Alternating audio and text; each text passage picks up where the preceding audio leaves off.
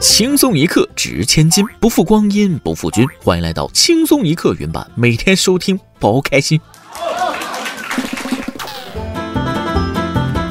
这不刚发工资吗？包小姐买了一件一千块钱的衣服，哎呀，我感觉有点贵呀。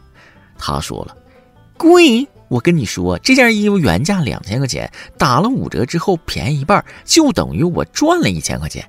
虽然我花出去一千块，但同时我又赚回来一千块，所以这件衣服相当于白送，免费。你懂个屁！我被他这个经济数学头脑震惊的久久说不出话来。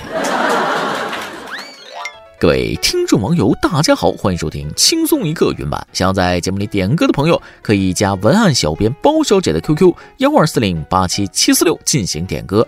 我是在轻松一刻云版里一直等待你的主持人大波。平时总听包姐说要买房，可就包小姐这个消费观念，感觉挺难的啊。但有一个日本女生，我觉得她可以给包姐传递一下省钱经验。毕竟，这位小姐姐每天只花十元，十五年之后顺利买下三套房。据说，这位叫田母神孝的日本小姐姐，从十八岁开始就已经为自己制定好了人生目标，要在三十四岁拥有三栋楼房，然后退休安心当个房东。为了实现目标，小姐姐节衣缩食十五年，每天只花两百日元（约合人民币十元）吃饭。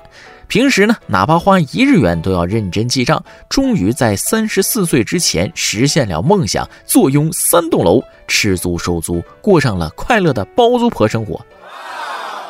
就这份毅力，谁看了不得奉上膝盖？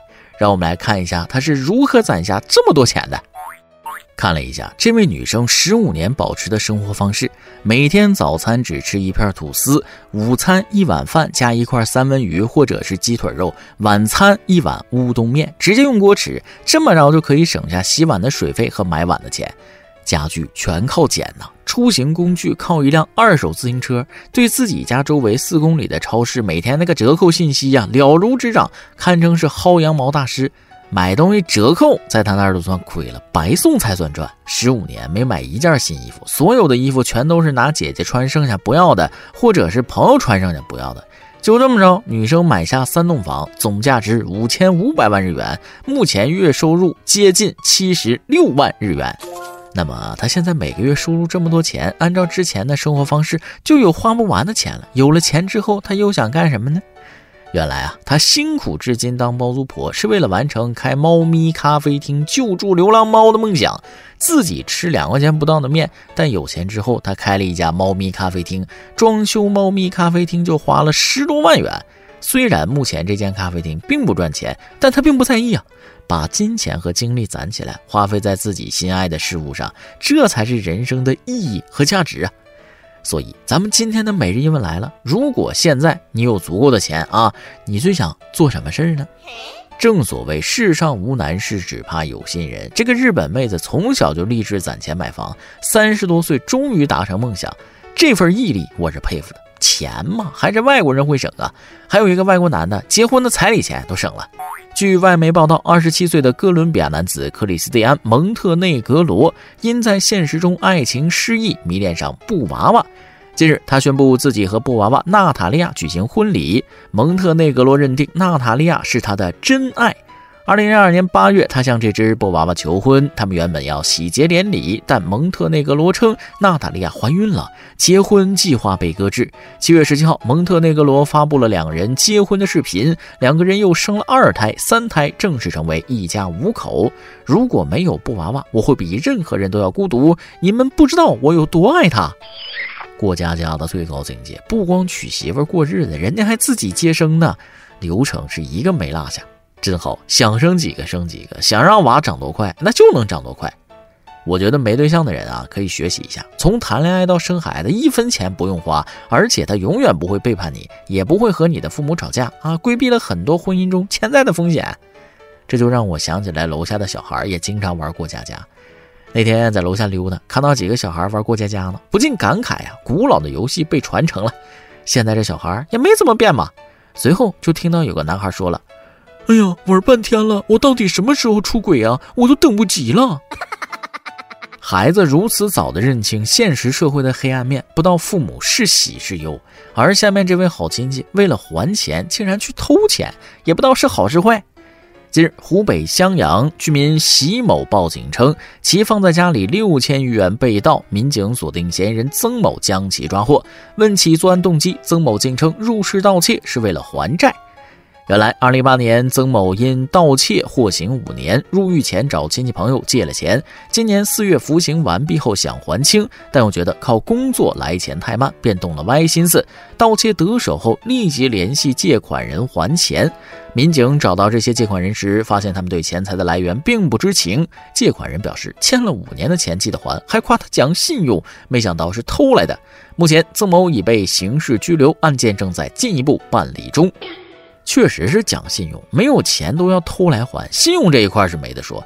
没准亲戚朋友还觉得他人还怪好的嘞，这哥们能处啊，是个讲究人，但做法我不是很认同。道不正不能上来就硬捧，这个六千肯定是要被收回的。那么亲戚朋友就有个问题，这钱到底是还我还是没还我呢？有些事情确实让人一眼看不透啊。如果看不透，那就多看几眼。下面这件事不知道是不是看得太透了，才让人引起误会的呢？今日，山西大同一家长发视频称，孩子买的一款名为“泡泡雪泥”的雪糕，包装形似避孕套，质疑会误导孩子。最后，泡泡雪泥雪糕厂家工作人员表示，不是避孕套，是天然乳胶材质，是一个国家专利产品，已经卖了二十多年了，产品没问题，是人的思想问题。有个词叫做“相由心生”，心里脏，看什么都脏。经过这件事，我算是知道为什么有家长会去举报葫芦娃动画片了。下一步是不是要举报卖香蕉、黄瓜、茄子的商户呢？干脆什么都举报好了啊！那个给地球也举报了，毕竟要是这么看，那两个地球放一起看也有性暗示啊！无理取闹，无中生有，无可奈何，无话可说。请这样的家长明白，孩子不会因为一个避孕套就变坏，但是性教育真的是需要普及和提前才是真的。能不能把孩子教育好，真的和教育方法有很大关系。有的孩子十八岁还在那上学呢，有的孩子十八岁已经开始卖房了。八月二号，河南郑州一十八岁高中生为了买摩托车，将爷爷给他的房子以五十二万卖给了二手房中介。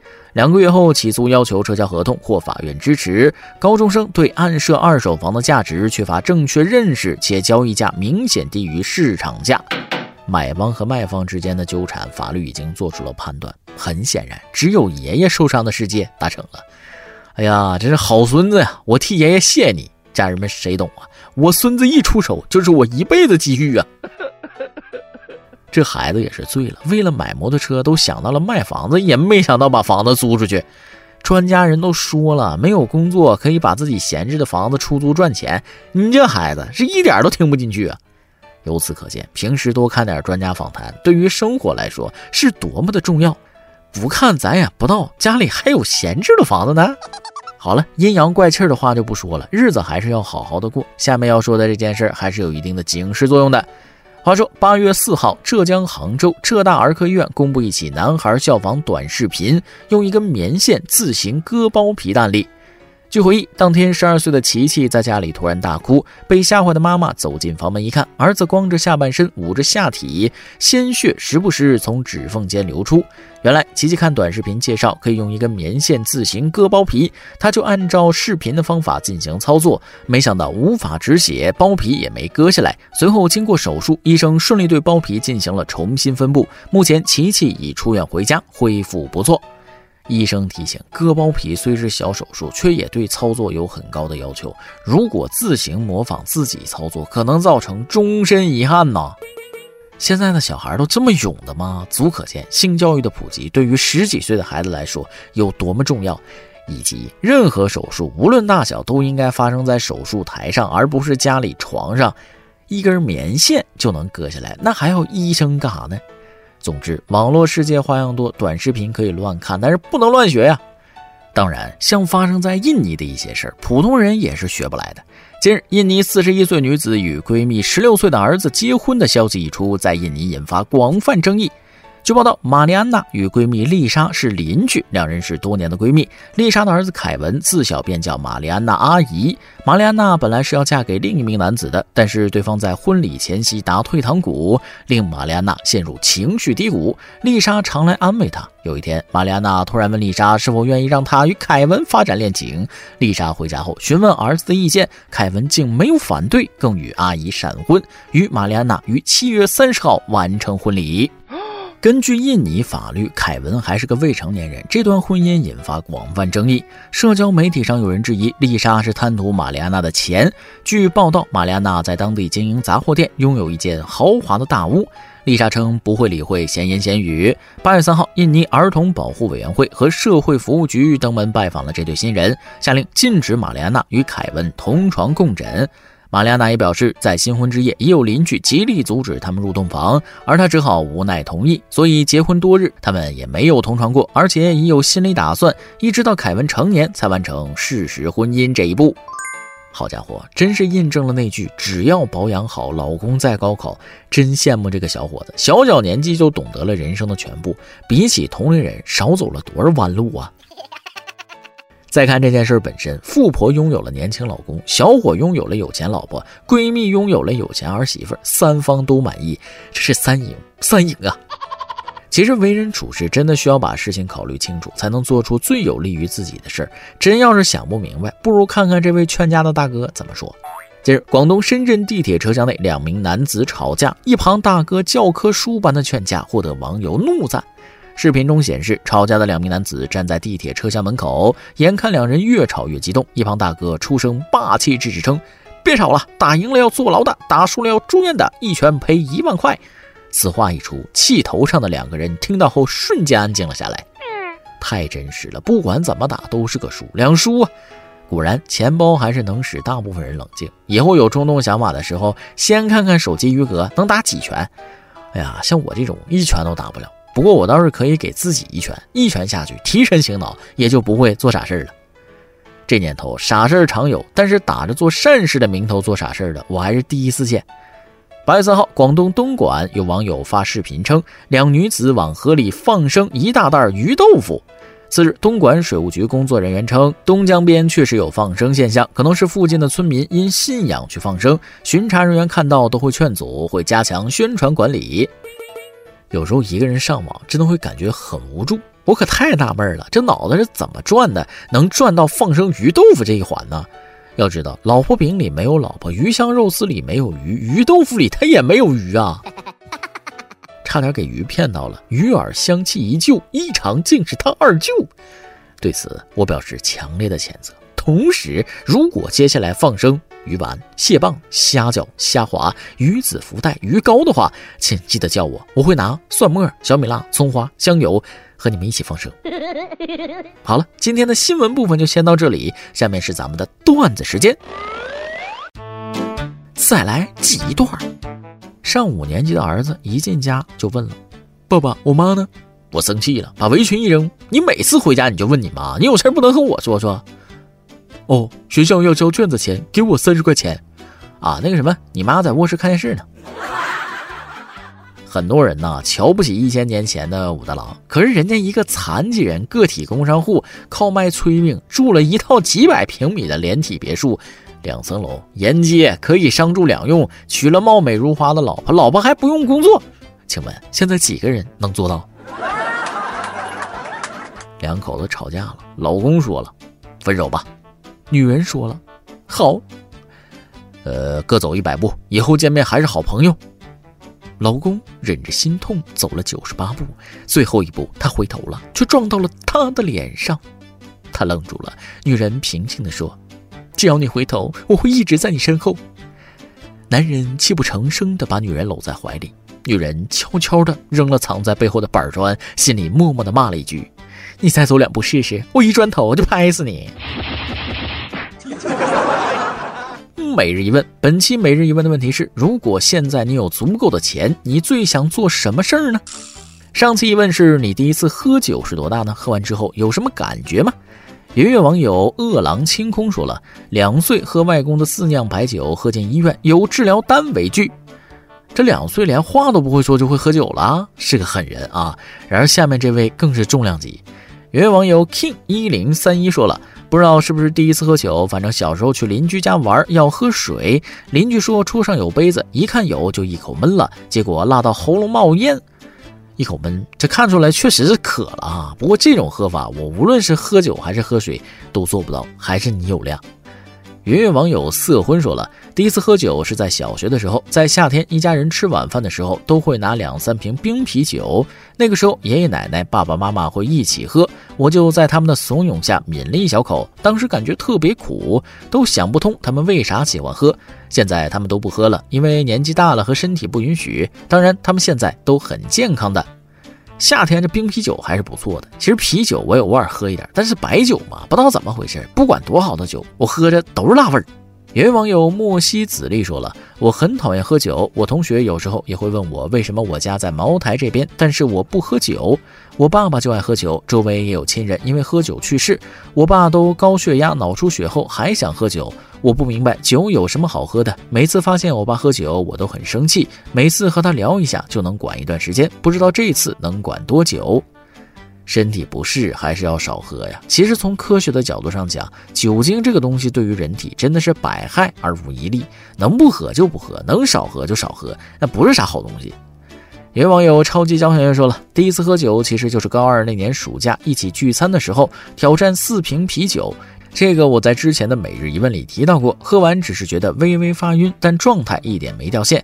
对了，上期每日一问提到了给轻松一刻的管乐队进行曲，其实我现在开始给轻松一刻酝酿第三套管乐队进行曲了，只是因为实习比较忙，出作品可能要等好久。不过我尽量，还是有量啊，四瓶啤酒都是微醺，不过还是少喝点。高二也就是刚成年的样子，现在恐怕酒量见长吧。另外，你给咱轻松一刻做的曲子，工作室的同事们都听了，觉得很不错，希望你能再接再厉哦。一首歌的时间，网友七里海想点一首歌。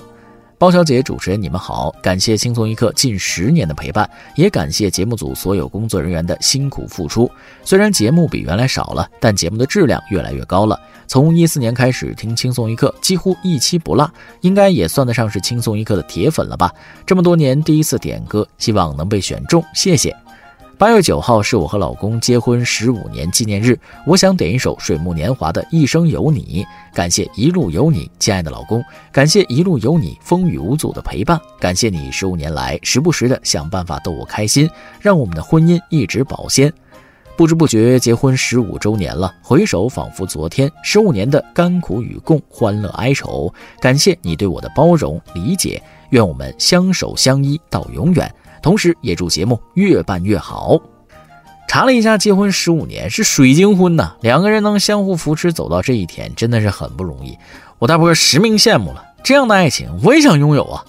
从你们的点歌里能感觉得到，你们夫妻是非常恩爱的。那么就希望你们二人还能度过很多个十五年，相爱到老。这首歌就送给你们，祝你们结婚十五周年快乐！以上就是今天的网易轻松一刻，由电台主播想当地原汁原味的方言播轻松一刻，并在网易和地方电台同步播出吗？请联系每日轻松一刻工作室，将您的简介和录音小样发送至 i love 曲 at 幺六三点 com。老规矩，祝大家都能头发浓密，睡眠良好，情绪稳定，财富自由。我是嘚啵儿，咱们下期再会，拜拜。因为梦见你离开。我从哭泣中醒来，看夜风吹过窗台，你能否感受我的爱？等到老去那一天，你是否还在我身边？看那些誓言谎言，随往事。飘散，多少人曾爱慕你年轻时的容颜，可是谁愿承受岁月无情的变迁？多少人曾在你生命中来了又还，可这一生有你，我都陪在你身边。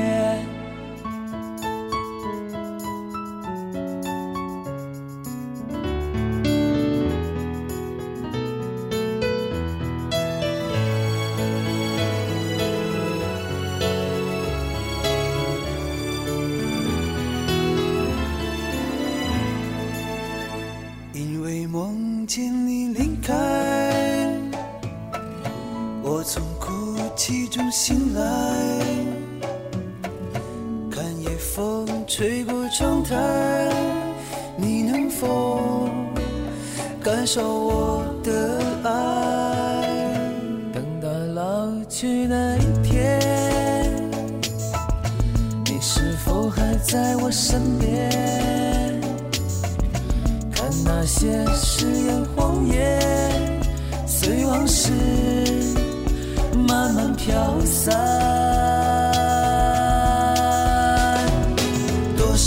曾爱慕你年轻时的容颜，可知谁愿承受岁月无情的变迁？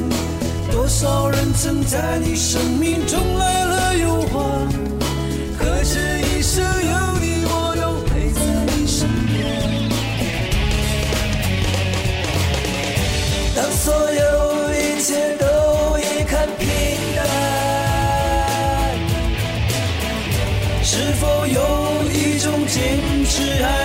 心间？